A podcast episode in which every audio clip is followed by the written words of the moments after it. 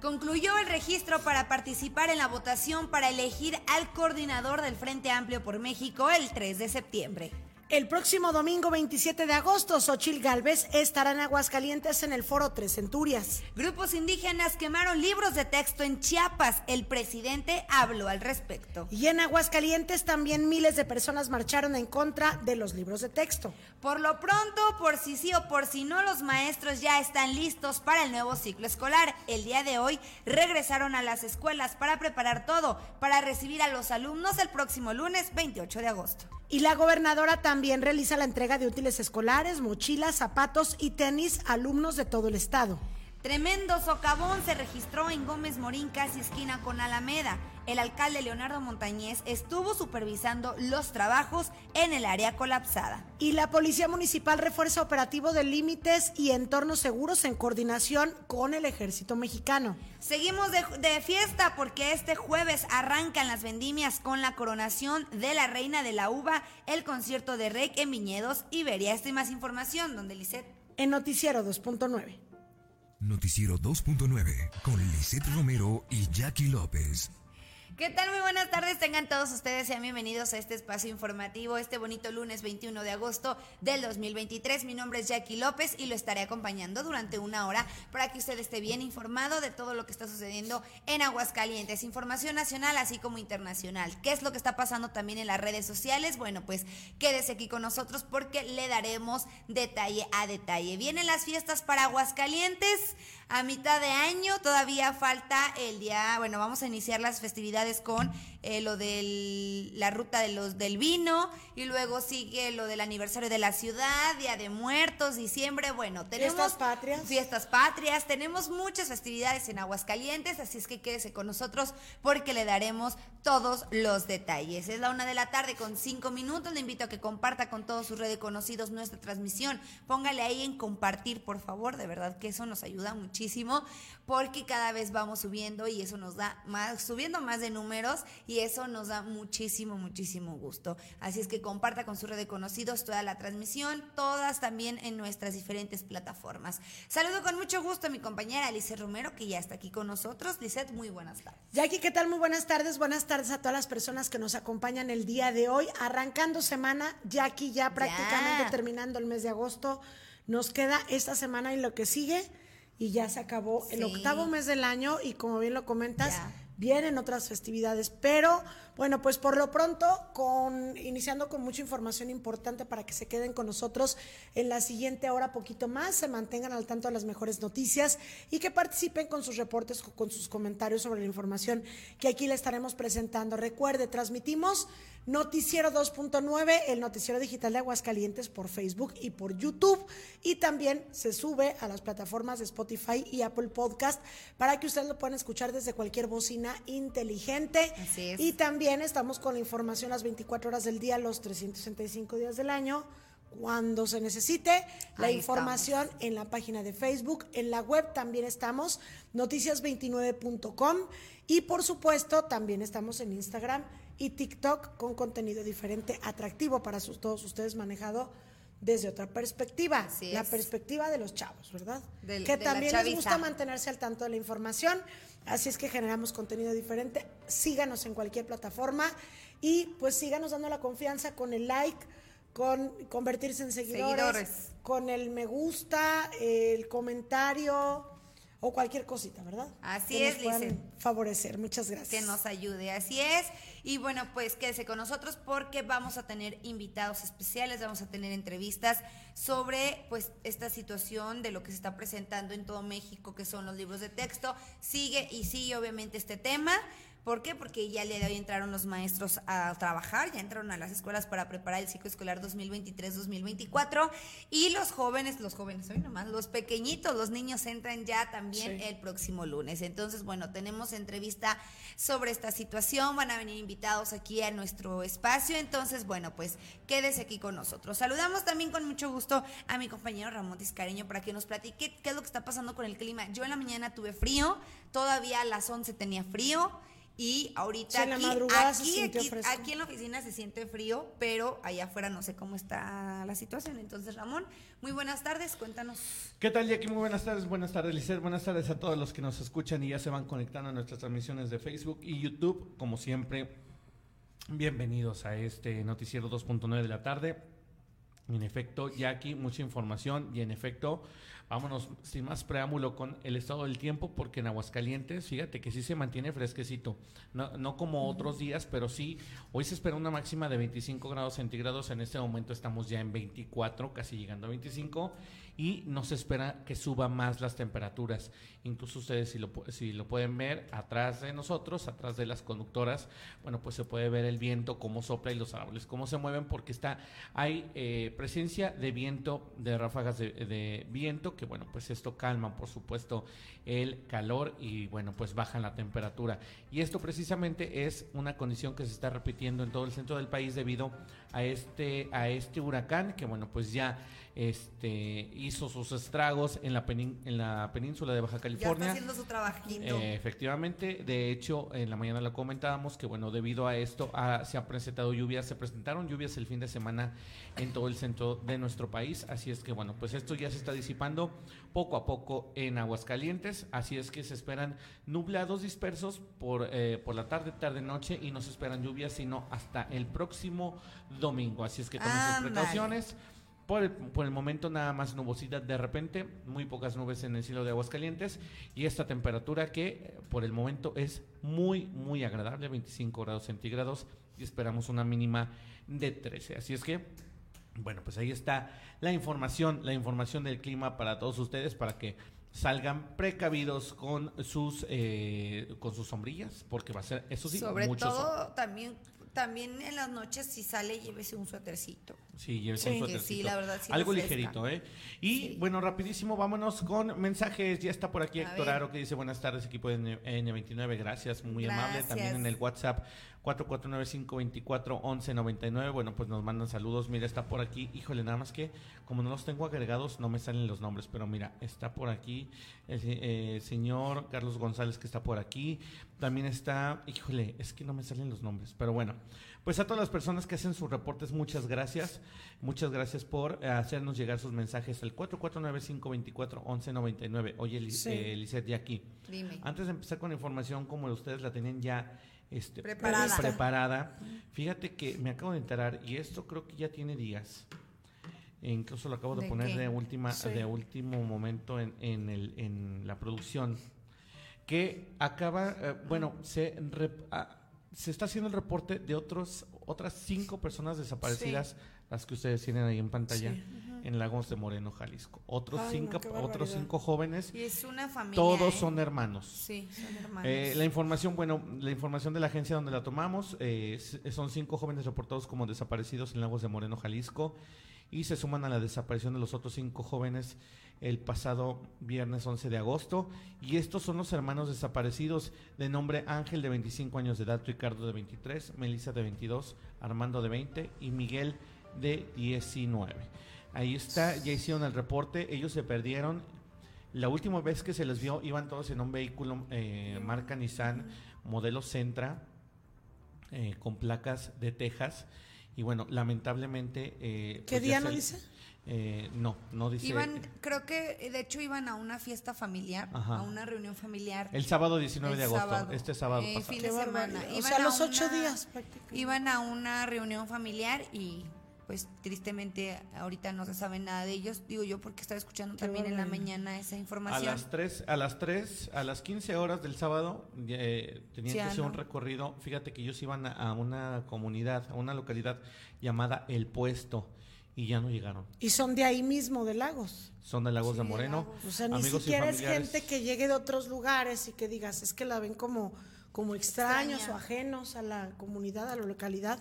No, es gente de ahí. No, no, no. Y, y digo, eh, amigos y familiares ya solicitaron el apoyo de las autoridades y bueno, pues ya hay un reporte de Qué búsqueda. barbaridad.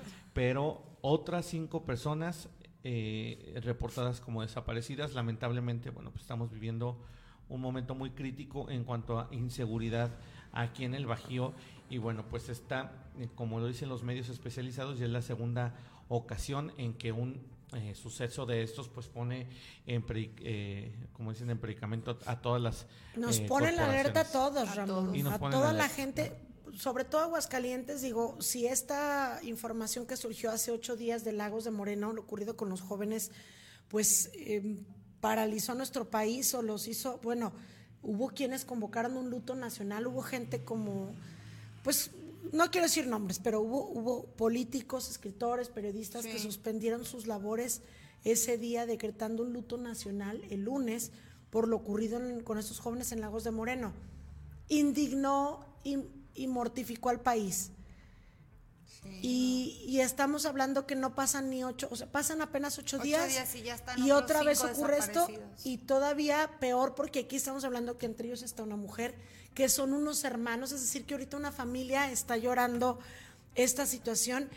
Y te digo, si a todo el país le puso, como dice, ¿quién dice? La piel de gallina, los nervios, eh, los pelos de punta y los nervios colapsados. Ahora imagínense quienes vivimos aquí, quienes tenemos amigos allá, porque sí a, ver, hay reporteros de aquí. un estado vecino. compañeros de nosotros que viven allá o que son de allá, y que van y vienen.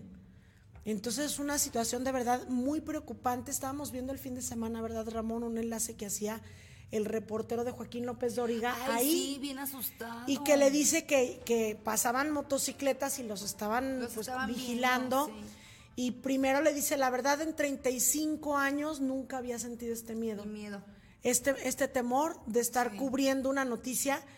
Y entonces yo creo que es cuando Joaquín López Doriga empieza a analizar y le dice, vente de inmediato. Le dice al productor, por favor, que se venga, no de quiero... Hecho le dice, la información ahorita importa más tu vida. Exacto, está, está, eh, con lo que está ocurriendo es más importante la vida del reportero. Que ahí yo también me pregunto, ¿qué necesidad Había de, de mandarlos? Ah. Supe de otros compañeros que los mandaron, Jackie, este, a, pues a tierras calientes y con el temor, digo, yo que los conozco, digo, ay no, pobrecitos, si ellos traían el temor y todo. Y dices, ¿qué necesidad? Si estás viendo que ellos no respetan género, no respetan edades, no respetan eh, familias, no respetan, no respetan nada. Entonces, es como si yo ahorita digo, ay, aquí vamos a lucirnos Noticias 2.9 y te me lanzas con Giselle o con Fernando a cubrir la nota. No, no. Porque está aquí cerquita y haces 20 minutos. ¿Qué necesidad de poner en riesgo a las personas? Digo, seremos muy medios de comunicación, pero creo que cuando estás en una zona de guerra, porque prácticamente así se ha convertido, no tienes por qué exponer a tu gente. Y más cuando, oye, siguiendo eh, yendo escoltados por elementos de seguridad les han pasado cosas. Ve Ángel Dávalos, eh, que estaba en Infolínea hace, hace un tiempo, eh, otro compañero reportero de Aguascalientes, fueron él y el conductor de La Bestia de la Mexicana. y, este también, iba, no me acuerdo qué otro, y tuvieron que correr, fue en La Chona, si no mal recuerdo, se tuvieron que esconder en una casa y andaban, los andaban persiguiendo y amenazándolos, y él, pues casi que a raíz de eso se fue de, de la nota roja. Entonces, ¿qué necesidad? De un medio de comunicación por ganar la nota, por lucirse o lo que sea, arriesgas a las personas. No, no, bueno, nada más un poquito Más cuando van solo dos. Más un, un poquito de contexto. Lo que pasa es que no fueron ellos enviados este, no así como por ganar la nota, sino que ellos precisamente estaban haciendo una cobertura junto con otros compañeros. Incluso López Dóriga, cuando, cuando, el reportero le dice, ¿sabes que estamos siendo vigilados por halcones? Hay jóvenes en motoneta, le dice, ¿sabes qué? Regrésate. Incluso el mismísimo López Origa pide hablar con el productor y dice, a ver, este, dice el nombre. ¿Qué necesidad? ¿Qué necesidad? Ya vénganse, no importa la nota, nosotros desde acá cubrimos, pero... Sí, yo creo que entre varios se pusieron de acuerdo. Saben que pues vámonos todos juntos a Lagos, pero si estás viendo, repito, es como, es que es meterte a la cueva del lobo. Tú puedes cubrir y pues mal que bien los que están allá, los medios en Lagos, pues sacan información y ahorita es que existen las redes sociales y la gente informa, informa a través de sus teléfonos, em, las propias autoridades lo poco que puedan informar, qué sé yo, pero sí andar yendo a esos lugares donde pues igual levantan a cualquier periodista, a cualquier reportero, no les importa. Muy triste. Aquí están estos jóvenes, falta que esto pues se magnifique en las próximas horas conforme, eh, bueno, es que falta ver qué pasa con estos jóvenes, si aparecen o no aparecen. O si les dan señales de vida a los, a los familiares. Qué pendiente. Bueno, pues ahí está, ahí está el asunto. Para que usted comparta la imagen, lamentable. cuídese mucho. Sí, sí, sí. No vaya, de verdad, no vaya. Sí, no vaya, mejor evíteselo. Porque bueno, ¿para qué pasar este tipo de situaciones, no? Pero bueno. pues ahí está. Ahora sí, vámonos a Vámonos porque hay mucha información y tenemos también muchos invitados. Déjame sí. nada más eh, leer comentarios. Nos dice Héctor Aro, eh, vecino, dice buenas tardes equipo de N29. Hola Héctor. Hola Héctor. dice Richard Bonsoir. Ándale pues. Wow. No, es que... Me rebasa, ¿eh? La verdad es que me, nos rebasa. Ya, ya me siento... Me siento que no sé en dónde. Bueno, Dice Héctor Aro, muy lamentable lo que está pasando en mi tierra santa, el bonito Lagos de Moreno. Mira, Héctor Aro es de por allá. Y qué bueno que está por acá, para que no le pase nada. Sí, no se vaya para allá. Dice el señor González, muy buenas tardes y saludos a todo el equipo de 99, muchas gracias. Gracias. También Héctor dice, Lisette, eh, fue a Alejandro Barroso al que corretearon en la chona, de hecho. Pero también iba a... Ah, sí. los tuvieron y los amenazaron. Sí, entonces no era Ángel Dávalos, era Alex Barroso. Sí, sí, sí, muy feo. Oye, y en el YouTube nuestro querido Toñito Martínez Altamira que dice Hola, saludos Toñito, amigos, saludos. Buenas tardes. Saludos, querido Toñito. Oye, que por cierto tenemos información del de Centenario Nacional y les estamos dando, les daremos detalles. Oye, porque hay mucha información, vámonos Sí, vámonos rápido, porque sí, ya, ya hablamos demasiado. Bueno, a ver, eh, vamos a hablar sobre el, sobre el tema del Frente Amplio por México que también ha sido un tema que eh, últimamente pues lo hemos platicado día tras día tras día. Yo creo que eso va en conjunto con los libros de texto. Mientras no se defina quién va a ser. bueno. todavía no se defina, bueno, pues vamos a seguir hablando sobre este tema. Por lo pronto, le platicamos que concluyó ya el registro para participar en las votaciones. Hay que recordar que para poder votar nosotros y elegí el coordinador de este eh, Frente Amplio por México, teníamos nosotros que ingresar a una plataforma en donde nosotros nos registrábamos para poder votar. Quien todos ya no menos se morenistas. Sí, todos menos morenistas. Quien ya no se registró, registrarse cualquier ciudadano no, menos incluso morenistas también. No, todos los ciudadanos. No, mientras no sean afiliados a Morena, no se podrían registrar. Pues entonces aquí el chiste es que eh, pues ya se terminó, ya no se va a poder registrar, fue hasta el día de ayer y bueno, pues ya eh, se va a definir quién va a ser el coordinador el próximo 3 de septiembre. Pero vamos a escuchar a Javier Luébano, quien es el presidente del Partido Acción Nacional, que estuvo en, rueda de prensa el día de hoy, para escuchar qué es lo que nos menciona sobre pues este, este, proceso, la etapa de proceso, cómo va con la etapa de proceso y para que nos platique también más a fondo sobre los que sí van a poder participar en esta votación. Vamos a escuchar en participar en el proceso. Nosotros estaremos esperando entre hoy y mañana tener el corte final, el corte validado precisamente por el comité organizador para poder seguir desarrollando precisamente el día de lo que será la jornada. Para nosotros es importante ver cómo quedaron los números de participación, lo que nos llevará a tomar las decisiones junto con los otros partidos y el comité organizador en qué puntos serán claves para que los centros de votación pues sean al alcance, sean cercanos y sean accesibles precisamente para la gente que, participó. El presidente del PAN en Aguascalientes, Javier Luébano. Ya, mira, ahorita todas faltan foros, creo que el de Guadalajara, bueno, esta, esta semana terminan los foros y por eso es que se está anunciando también que ya el próximo domingo, bueno, este domingo, que es 27, de agosto, ya estará Xochil Galvez en Aguascalientes, una vez que terminen los foros. Estará todavía como, es como un cierre, por decirlo así, de campaña. Y luego ya después viene esta votación de la que hablamos que se va a llevar a cabo el día 3 de septiembre. Así es. Y ya ese día se define con los resultados quién es el que va a representar al frente. A ver, nomás no me queda claro. ¿Quién va a poder votar? ¿La sociedad Los que se hayan registrado. Los que se registraron. La sociedad. Por, ejemplo, yo me registré por Sochi. ¿Yo puedo votar? ¿Tú vas a poder votar? No, es que una cosa es el registro que hicieron los candidatos para, su, para las firmas, para poder pasar la primera etapa. Y, y esto que te estamos hablando fue un registro que tienes que hacer en una plataforma, que no era para nadie en específico, era nada más para poder tener la posibilidad de, votar. Eso se venció ayer, ya olvídate. Discúlpenme, discúlpenme, queridos este, políticos, pero, híjole qué falta de comunicación. ¿Tú sabías de estas dos etapas? No, de hecho apenas que dijeron, no, ya se cerró la etapa. Ah, caray.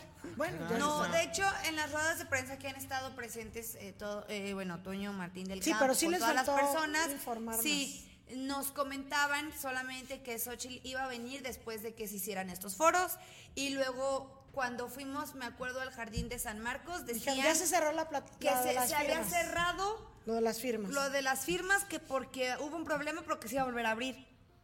Y luego que iban a Pues- abrir el de la sociedad. O sea, yo también la verdad, desde el primer día, desde el día que fue ahí en, en la plaza, yo le preguntaba a Giselle, es que tú entendiste, es que yo, yo ya no supe, o sea, es como para registrarte, Sí, para votar, como para no, como para ser candidato, como para no ser Es que candidato. el proceso en sí, por eso fui criticado, porque estuvo algo confuso. O sea, el Sí. proceso que definieron PAN, PRI, PRD a nivel federal estuvo algo confuso.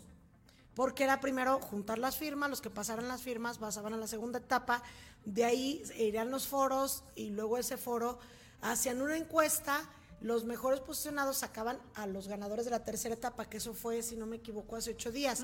Luego que sacaron los de la tercera etapa, venía este, pues esta etapa de recabación de firmas y posteriormente, ya esta que se cerró el día de ayer, terminando los foros, después ya vendría, ahora sí, el proceso de votación de los que ahorita nada más quedan, que son tres, que son Santiago Krill, Xochil Gálvez y está Beatriz Paredes por parte del PRI y ya, párale de contar. Ahorita ya no queda nada más que, pues prácticamente veniría a saludar a los amigos y no sé qué. Sí, ya. Pero bueno, vamos a escuchar a nuestra compañera Sí. Giselle Dávalos que nos tiene esta información. que ya sobre- nos va a explicar ya.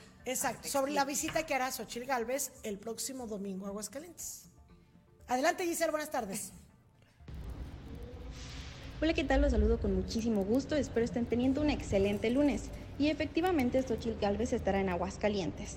Así lo dio a conocer el senador Juan Martín del Campo en una conferencia de prensa del Frente Amplio por México, mencionando que dicha visita se efectuará el próximo domingo 27 de agosto a las 11 de la mañana en el FICO 13, iniciando con una reunión de mujeres líderes para posteriormente tener una convivencia con la gente en punto de las 5 de la tarde.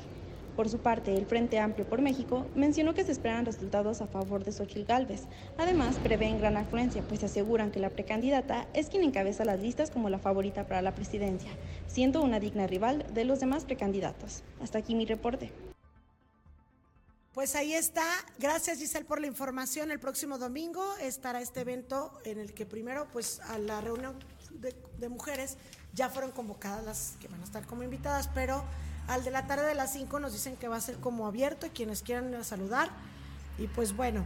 Y justamente también, eh, pues si te parece, vamos a escuchar el audio de Toño Martín del Campo, donde nos dice, bueno, el video vamos a verlo, donde nos explica sobre esta situación, cómo va a estar la dinámica. invitando a todas aquellas personas, primero, que, que puedan asistir al evento con Xochil Gálvez este domingo a las 5 de la tarde en el Centro de Convenciones. Y segundo, el día 3 de septiembre, por supuesto que nadie se quede en casa de aquellas personas que se registraron para que puedan participar, en este caso, que lo hagan por los tres eh, este, registrados, personas registradas. Así es, pues, como, como va a estar. Y bueno, pues eh, comentarles, aquí está, tienen nuestras compañeras y compañeros eh, lo que es la agenda de nuestra compañera Xochil Galvez. Oye, que por cierto ahí en la sesión de preguntas y respuestas se le preguntó a Toño Martín del Campo que qué había de Movimiento Ciudadano. Ustedes recordarán que el, hace unos días que estuvo aquí el presidente nacional del PAN, Marco Cortés, hacía prácticamente la invitación a Movimiento Ciudadano a que se sumara a este Frente Amplio por México. Y entonces se le cuestiona eso a Toño Martín del Campo y sobre todo que a él se le relacionó en algún momento con MC. ¿Te acuerdas que cuando andaba en que si se quedaba o no con la candidatura a la gubernatura de Sí. Aguascalientes, MC lo invitó a ser su candidato? Entonces se le cuestionó al respecto y pues está en la misma sintonía, dice, como lo dijo su presidente nacional Marco Cortés, pues estamos haciendo la invitación a Movimiento Ciudadano para que se venga con nosotros. Vamos a escuchar. Una vez que tengamos quién va a coordinar los trabajos de este Frente Amplio por México, entonces, por supuesto que estaremos entablando comunicación también con MC. Queremos que MC también igual se sume a este Frente Amplio por México. No queremos que nadie quede excluido, sino que realmente todos queden incluidos. Y la otra, esta elección 2024 va a ser muy importante para todo nuestro país. Pero aquí va a haber dos proyectos nada más. No creo que haya un tercer proyecto. Y en estos dos proyectos es quién está con el presidente y quién está realmente con México. Y por lo tanto nosotros queremos estar con México.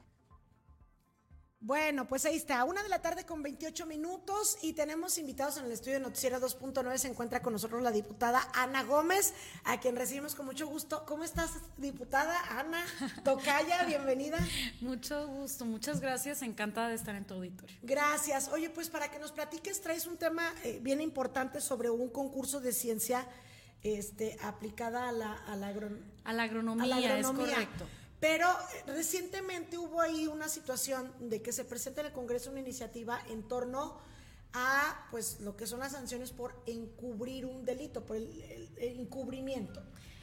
y tenemos entendido, ¿tú votaste en contra? Mira, ¿o cómo estuvo esta situación? De, mira, del tema de la, mm, del concurso que bien, que bien mencionas, es un concurso que estamos impulsando cuatro comisiones legislativas.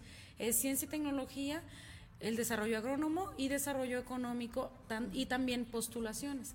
Este concurso se llama La Ciencia aplicada al desarrollo agrónomo y económico de Aguascalientes, va dirigido a las y los universitarios de Aguascalientes y es para que pues participen, hay bastantes premios muy interesantes, estamos en el inter de las fechas, todavía hasta el 31 de septiembre para recibir sus proyectos hay premios súper interesantes y pues es, específicamente para impulsar a que el talento de los chicos y las chicas se aplique en las problemáticas actuales del Estado y pues de esa manera promover la ciencia.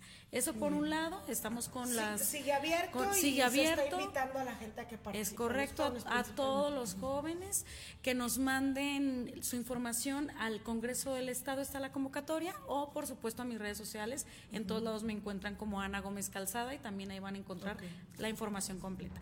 Del otro tema que, que quiero llamarte, quiero hablarte y a todo tu auditorio es respecto al Código Penal, sobre el delito justamente de encubrimiento. Lo que pasa que el artículo 176 habla de cuáles son las sanciones o multas a las que va a ser acreedor una persona por encubrir un delito. Pero, ¿qué pasa si eres familiar, si eres directo o indirecto, incluso, por ejemplo, esposo, concubinato, mamá, como papá? Una mamá no va a encubrir al hijo, Es correcto, pasa. Y por eso hay tanta impunidad. También por eso se elevan las cifras de que no se denuncia o no se abre carpeta de investigación. Pues nosotros, este, revisando esta este artículo, queremos hacer una propuesta para reformarlo, ya que en delitos específicos, en conductas muy específicas, como por ejemplo feminicidio, en caso de un feminicidio, en caso de pornografía infantil, en caso de violación o, o violación equiparada, no es justo que por ser familiar directo o indirecto no se persiga este delito. Porque en el núcleo familiar se sufre muchísimo. Imagínate tú una mamá que encubre el delito de una violación por solamente ser su hermano, su hijo, su marido. Que estamos hablando, diputada, de que la mayoría de los eh, de las violaciones se dan en el seno del hogar, en, familia. y entonces prácticamente no estaríamos persiguiendo ese delito. No lo estamos persiguiendo y es en donde se da. Mira, te platico, hay una cifra negra determinada por el INEGI que es altísima. Esta cifra determina cuántos son el pronóstico de delitos que no se denuncian o los delitos que no se abren ni carpeta de investigación. Tú sabes que también se abren carpetas por, como le llaman, querella es una cifra altísima de casi el 90%. Es decir, 9 de cada 10 sí denuncias o sí carpetas son las que no pasan. Entonces, imagínate tú, tenemos también el semáforo delictivo de enero a junio, por ejemplo, de este año 2023, en donde se encuentra, por así, por, por mencionar un ejemplo, 37, 37 carpetas de investigación por violación. Imagínate las que no se dieron, fue por nueve que son 333 casos que no se investigaron, que solo de ellos fueron 37. Y te aseguro que por lo menos la mitad fue en el núcleo familiar y que sabe algún familiar directo que no denunció. Entonces, con esto queremos garantizar el acceso a la justicia, queremos garantizar que no se revictimice la persona, la afectada, y por supuesto que se investigue y que, se llegue a las últimas consecuencias. Eso es lo que estamos proponiendo reformar. Entonces, la propuesta definitivamente es reformar esta parte del Código Penal No se había presentado entonces previamente. No, es una nueva propuesta, es una propuesta de que. Llegará a la Comisión de Justicia, después a Jucopo para ser votado en el pleno y se busca pues que todos los legisladores pues acompañen esta iniciativa para garantizar que el índice y sobre todo los casos porque somos personas, ¿no? Y nos pasa a nuestra familia, a la de nuestros seres queridos, que no por por ser algo que, que, va a afectar pues nuestra dinámica familiar porque evidentemente un caso así en la familia pues nos lleva a crisis de, de diferentes rubros económicas del tema emocional del tema familiar de todo tipo pero no es posible que el afectado sufra las consecuencias, que no tenga acceso a la justicia. Sí, Entonces, nada más porque fue el tío, nada más porque fue, ya se quedan ahí incluso repitiendo la conducta del agresor, en el caso, por ejemplo, de, de una violación. Entonces, lo que queremos es que caigan los números de impunidad y que haya justicia. Entonces, esperemos que esta propuesta sea bien vista. Como te repito, solamente es en algunas conductas muy específicas que afectan gravemente pues la relación familiar, el estatus de, de bienestar de la ciudadanía. ¿Y esto ya lo ya pasó en comisiones? No ha pasado, se acaba de presentar, ya se ah, presentó este justamente la semana pasada, lo he estado socializando para al ser llegado a comisión justamente ya tengan un poquito más de, información. Te platico que esto incluso en, en, el ámbito federal hay una propuesta respecto específicamente al feminicidio. Hay un caso muy sonado, me parece que pasó en Veracruz, respecto a Monse. Ah, Monse, una chica que sufrió este tema, este delito tan grave del feminicidio, los padres sacan del país al presunto culpable y por estar en la excepción de lazos sanguíneos no fueron investigados, incluso este presunto culpable sale por medio de un amparo. Que ahí esa es otra cosa, una cosa es que tú, por ser familiar, por ejemplo, una madre, no denuncies, dices, yo no voy a denunciar pero ya el hecho de que hasta los ayuden a escapar, ahí sí ya. Imagínate, ya incurren complicidad. exacto. Y es el delito que se persigue. Creo, este. Bueno, aquí en Aguascalientes, en cada estado es distinto, pero aquí en Aguascalientes es de uno a seis años. El, el, castigo. Y no queremos castigar porque así no se resuelve, pero tampoco no queremos que no se investigue y que no se tenga una consecuencia a este hecho que sabemos que es incorrecto, por más que amemos a nuestros familiares que incurren en un delito de esta magnitud y que pues afectan tanto a las víctimas. Ahí en este caso esta iniciativa que ustedes presentan especifica muy bien eh, pues esta excepción. exacto, las excepciones. De conductas causales, vamos, no es nada más así como que una letra ya, sino bien... Viene, este, este artículo 176 viene cada uno de sus fracciones muy bien delimitadas. Y si tú te vas a la fracción 5, viene omitir o retardar dolosamente la denuncia de los hechos punibles, pero aquí viene, en, el, en la fracción 5, al responsable del encubrimiento se le aplicará de 1 a 6 años de prisión y de 50 a 200 días de multa. Pero, pero dice, en relación de la fracción anterior 2, 3 y 4 del presente artículo, no se tendrá por tipificados los hechos descritos y quienes llevan a cabo las conductas tienen el carácter de ascendientes, descendientes, consanguíneos o afines. Se trata del cónyuge, concubina o concubinario o parientes colaterales por consanguinidad hasta el segundo grado. Imagínate, o sea, todo esto se borra si tienes un lazo sanguíneo. Entonces lo que buscamos es, bueno, sí, pero con excepción de que el encubrimiento consista que las conductas de feminicidio, pornografía infantil o de incapaces, violación o violación equiparada, pues no sean consideradas como, como pues este esta variable de si, eres o no eres de que familiar. se permite el encubrimiento por parte de algún familiar. No, pues qué bueno, diputada, porque realmente son cosas que luego nos quejamos mucho de la justicia en México, ¿no? Y no denunciamos. Decimos, pues no, pero también a veces las leyes no ayudan. Entonces el hecho de que vayan modificando estas cosas que luego dicen los jueces es que yo tengo que actuar en base a lo que dice la, ley. Y los abogados ven este tipo de, pues lagunitas y dicen de aquí te, defiendo. Pero entonces, ¿cuándo vamos a garantizar un Estado de Derecho? ¿Cuándo vamos a garantizar estar en, en bienestar, en tranquilidad, si les damos herramienta a aquellos agresores porque conocen la ley? Conocen que los van a cuidar. Ahora, sabemos que la ley no puede ser retroactiva, esto aplicaría... A partir, De, que se promulgue, en todo caso, sea aceptado. Pero que ojo, puede haber casos, como, como tú lo comentas, luego muchos de estos se dan en casa y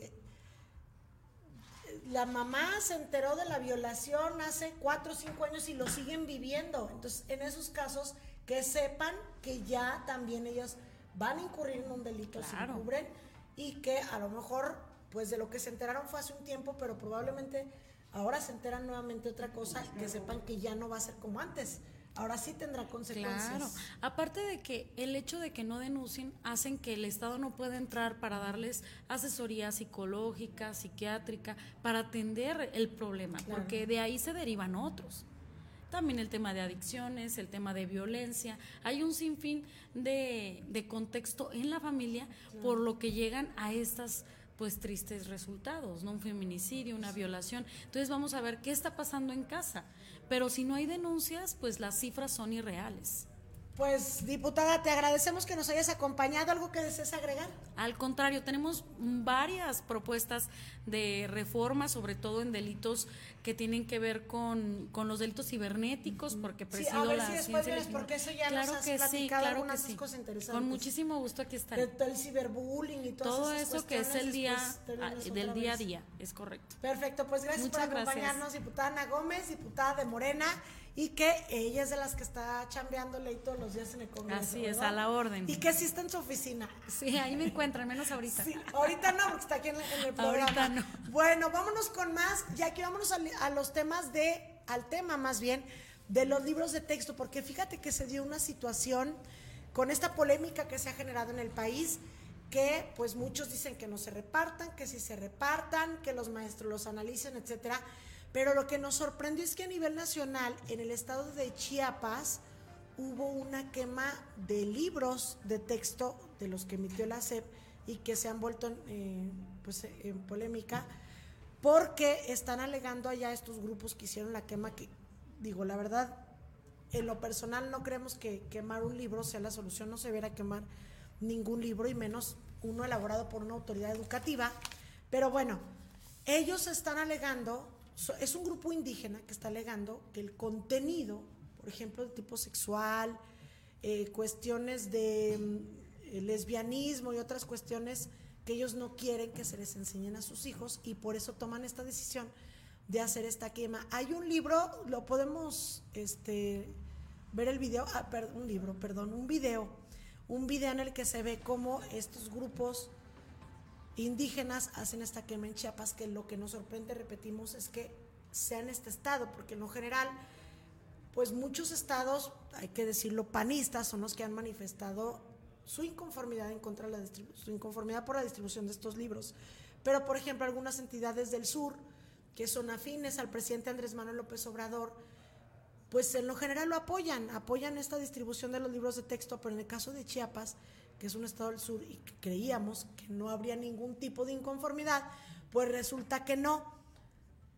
Este grupo eh, es el que muestra esta inconformidad y si les parece ahorita vamos a ver el video para que ustedes lo verifiquen y luego vamos a estar hablando sobre la marcha que hubo aquí en Aguascalientes y platicando con el líder del CENTE, Ramón García Alviso, porque hay una información importante para los padres de familia. Vamos a ver el video de lo ocurrido en Chiapas sobre la quema de libros de texto gratuitos.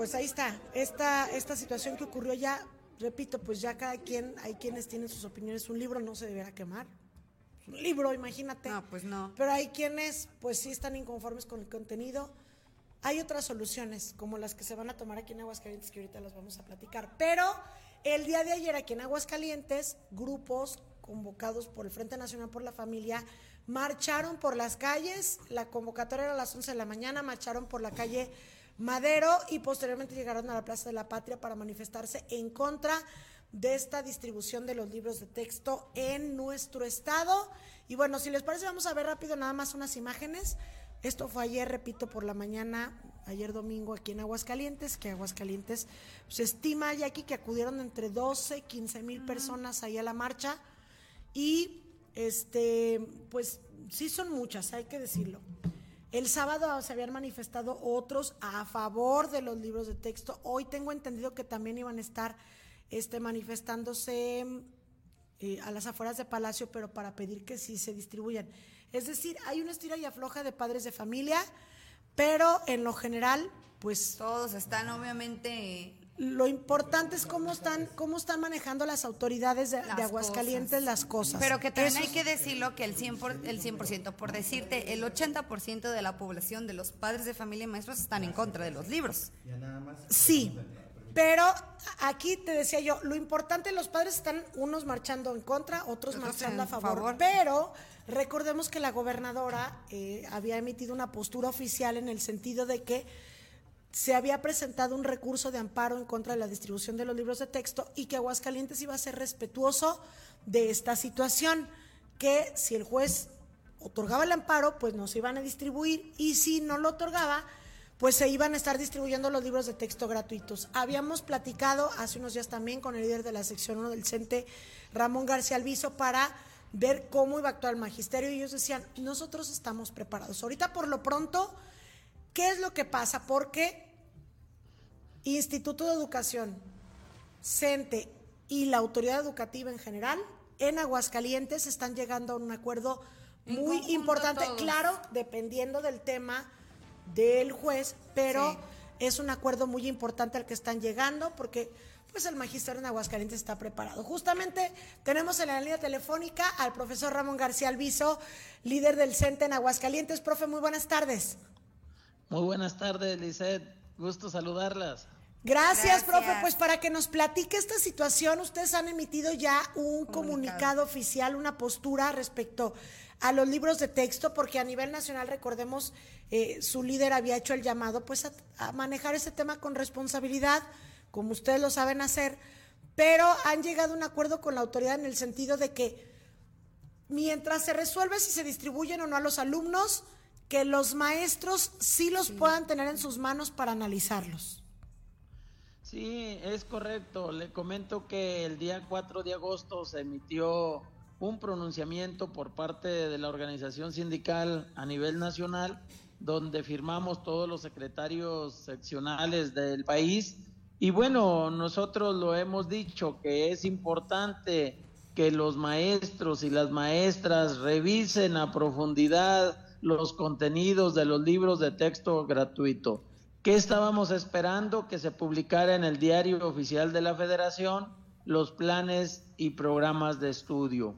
Ya se publicaron, los compañeros han estado trabajando durante el ciclo anterior en los consejos técnicos escolares, lo del programa analítico, pero es importante que hoy revisen los materiales, en este caso los libros de texto gratuitos, para poder contrastar con los planes y programas y poder ellos empezar a organizar las actividades que estarán desarrollando durante el ciclo escolar. La reunión que tuvimos el viernes con la autoridad educativa, con la gobernadora, hicimos el planteamiento de que era importante que se arrancara el día de hoy con el taller intensivo de formación continua para docentes, con los libros de texto gratuitos de manera física. La semana pasada la estuvieron, los estuvieron revisando los supervisores y directores, pero fue de manera digital. Pero el grueso de los docentes se incorporaron el día de hoy a los, a, a los talleres que ya he mencionado. Y es la oportunidad para que los compañeros analicen, revisen, hagan las observaciones, hagan sus propuestas de cómo están estructurados, qué sí, qué no, cómo abordarlos y empiecen ellos a, organizar todo lo que se requiere para el próximo lunes donde arranca el ciclo escolar. Maestro, buenas tardes, lo saluda Jackie López. Yo quería preguntarle algo, bueno, respecto a lo que usted comenta de que los maestros van a estar, eh, pues ahora sí que verificando estos libros de texto, qué es lo que se va a decir, qué es lo que no se va a decir. Pero entonces cada escuela se va a trabajar de manera diferente, ¿no? Cada maestro va a trabajar con sus alumnos de manera diferente porque cada maestro va a estar viendo qué es o cómo puede darle a conocer el, el contenido, los temas a los niños. Sí, buenas tardes, Jackie, gusto saludarla. Gracias, igualmente. Hoy, ¿qué es lo que se busca con la nueva escuela mexicana? Que cada uno de los colectivos docentes contextualicen, organicen sus actividades, eh, estén en constante comunicación con todos los actores del tema educativo. Me refiero desde su supervisor, director y por, por supuesto sus compañeros. Cada escuela tiene sus particularidades y hoy es lo que se está buscando, que el aprendizaje sea en colectivo que los alumnos aprendan a partir de su contexto. Y de ahí la importancia de que los maestros estén revisando. Apenas se culminó el receso escolar y no habían tenido oportunidad. Esta semana está destinada para organizar todas esas actividades. De ahí la petición que le hicimos a la gobernadora y a la directora del Instituto de Educación, que era importantísimo que arrancaran estos talleres con la revisión de los libros, pero además el 80% de actividades que van a realizar esta semana depende de los planes y programas y depende de los libros de texto gratuitos.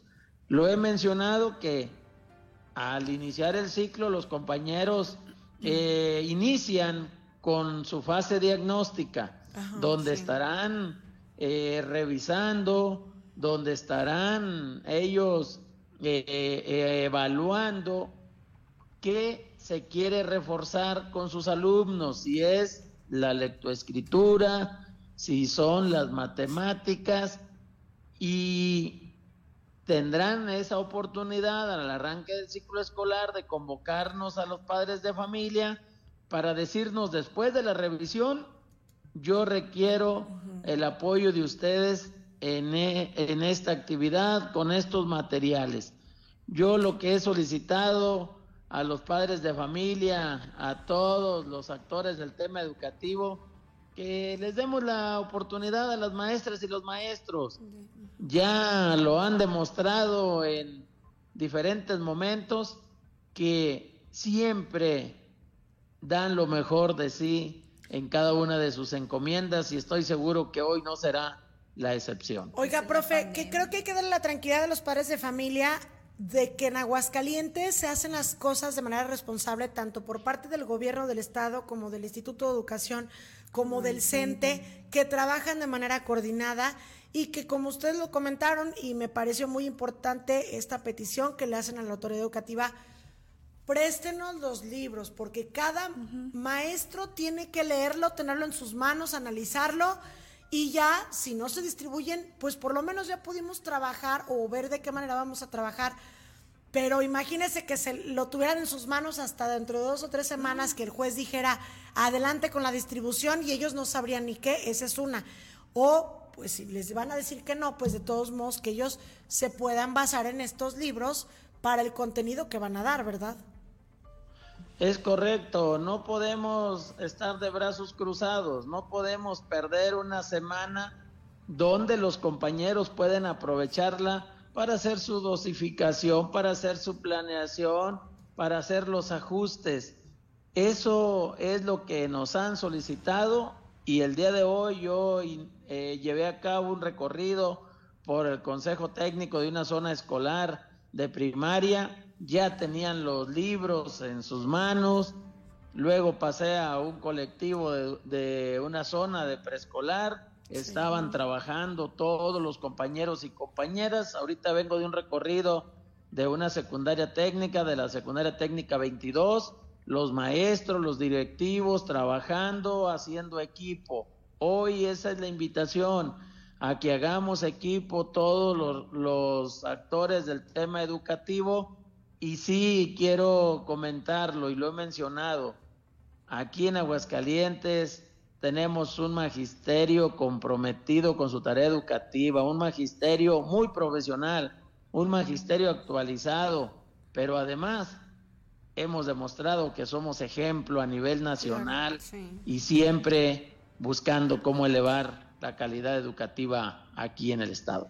Pues sí, como, como lo mencionó hace unos instantes sobre el tema de que los maestros, la verdad es que nos han, nos han sorprendido muchísimo a los padres de familia en el aspecto en el que ellos, a pesar de cualquier circunstancia, han trabajado muy bien con los alumnos. Ya lo veíamos, oiga, maestro, en la pandemia muchos maestros que, no estaban preparados. nadie estábamos preparados y salieron al frente, ¿no? ¿Sabes qué? Muchos maestros que no sabían a lo mejor lo de una cómo se, manejaba una computadora y sin embargo, la verdad es que salieron adelante y le enseñaron a, los niños de una manera totalmente diferente que nunca, nunca se había eh, trabajado de esta manera. Entonces, estamos esperando en que los maestros, porque también, maestro, hay que decirlo, ¿no? Es un trabajo eh, muy pesado para ellos el estar verificando todos los libros y qué es lo que sí se va a decir, qué es lo que no se va a decir y cómo se lo vamos a enseñar a los niños. Sí, la verdad es que el magisterio ha demostrado con hechos, sin poner pretextos. Lo vivimos durante la pandemia, fuimos el estado número uno en cuanto al número de compañeros que se actualizaron, que se capacitaron en las diferentes plataformas para poder tener comunicación con los padres de familia y por supuesto con sus alumnos.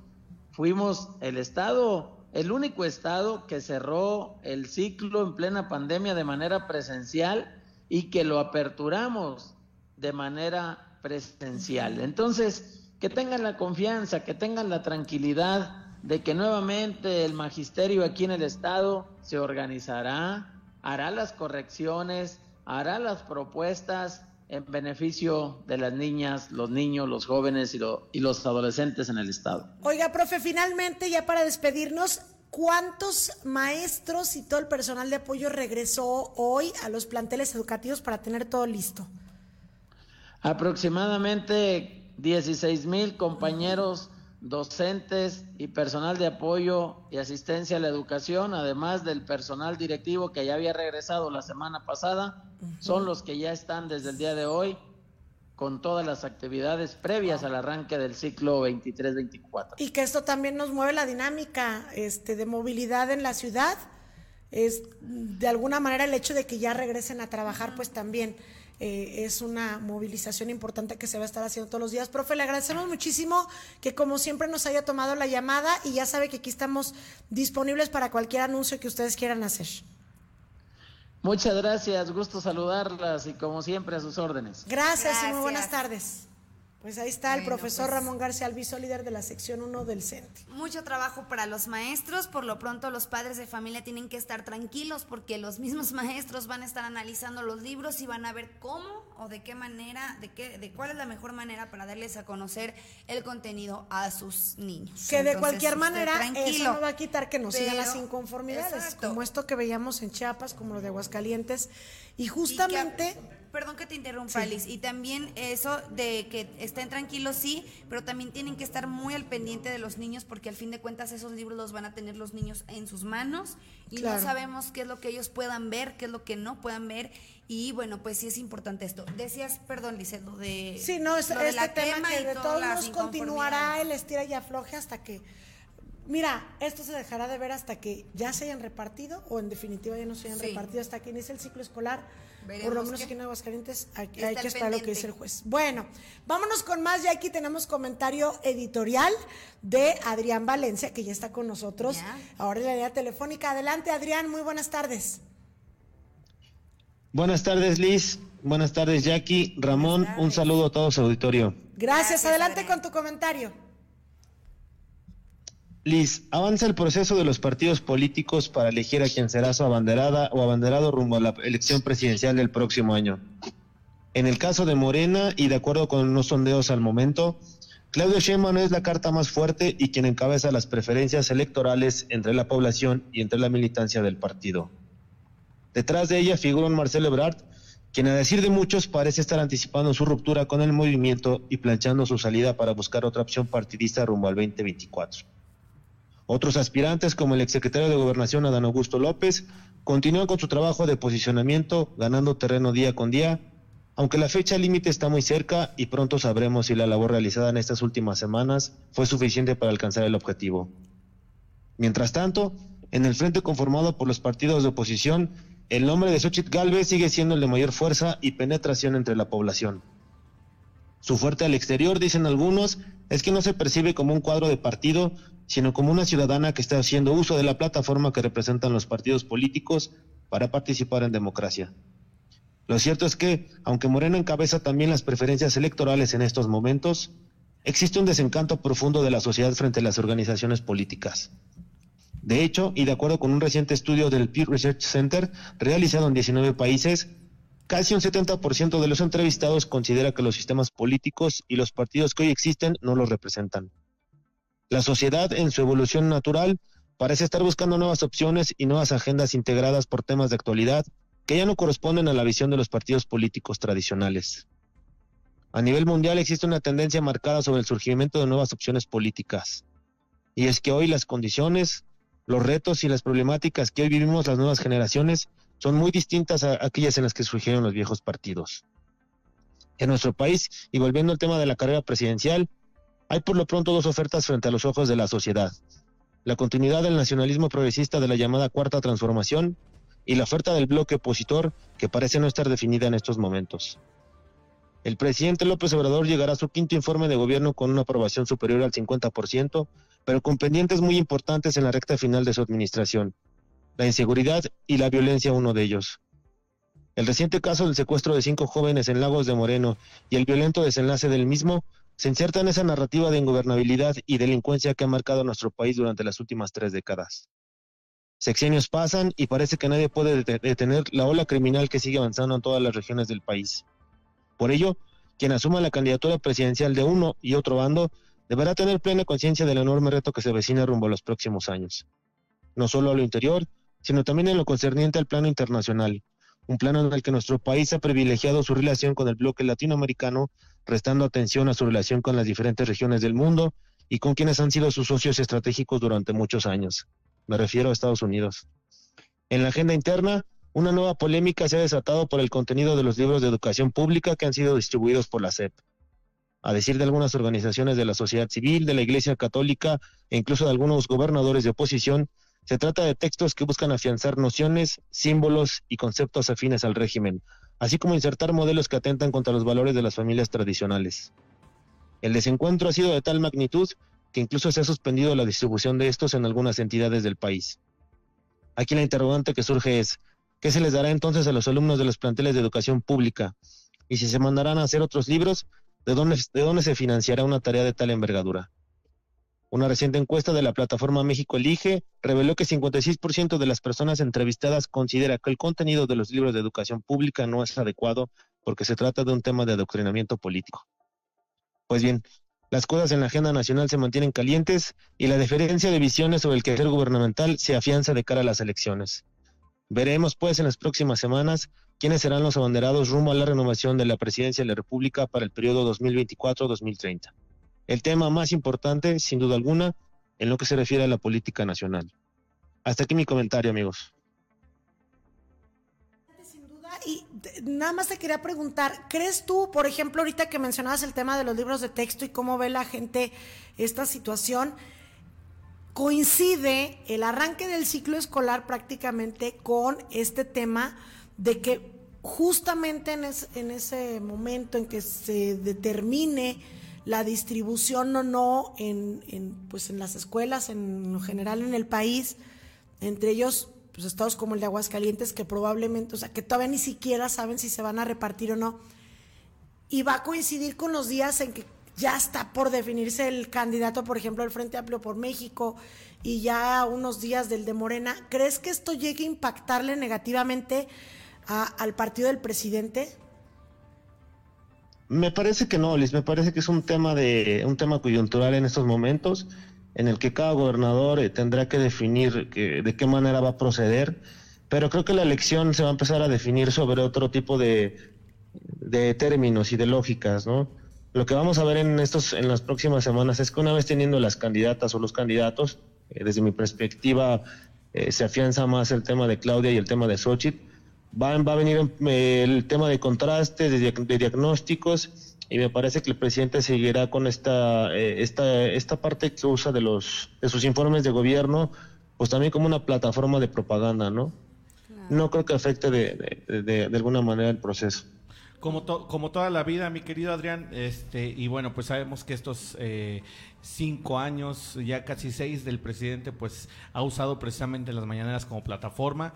Veíamos que incluso todavía hace algunos días, a pesar de que le habían prohibido por parte de los jueces de la Suprema Corte le habían prohibido mencionar a Xochitl, eh, la sigue mencionando y bueno, pues esto en aras de apoyar a sus cocholatas. Entonces, bueno, sin duda, un eh, eh, montón de irregularidades, pero como dices, que pues no se verá afectado, no, pues Morena y sus cocholatas no se verán afectados en el proceso electoral. Muchísimas gracias, mi querido Adrián, por tu comentario editorial y nos vemos la próxima.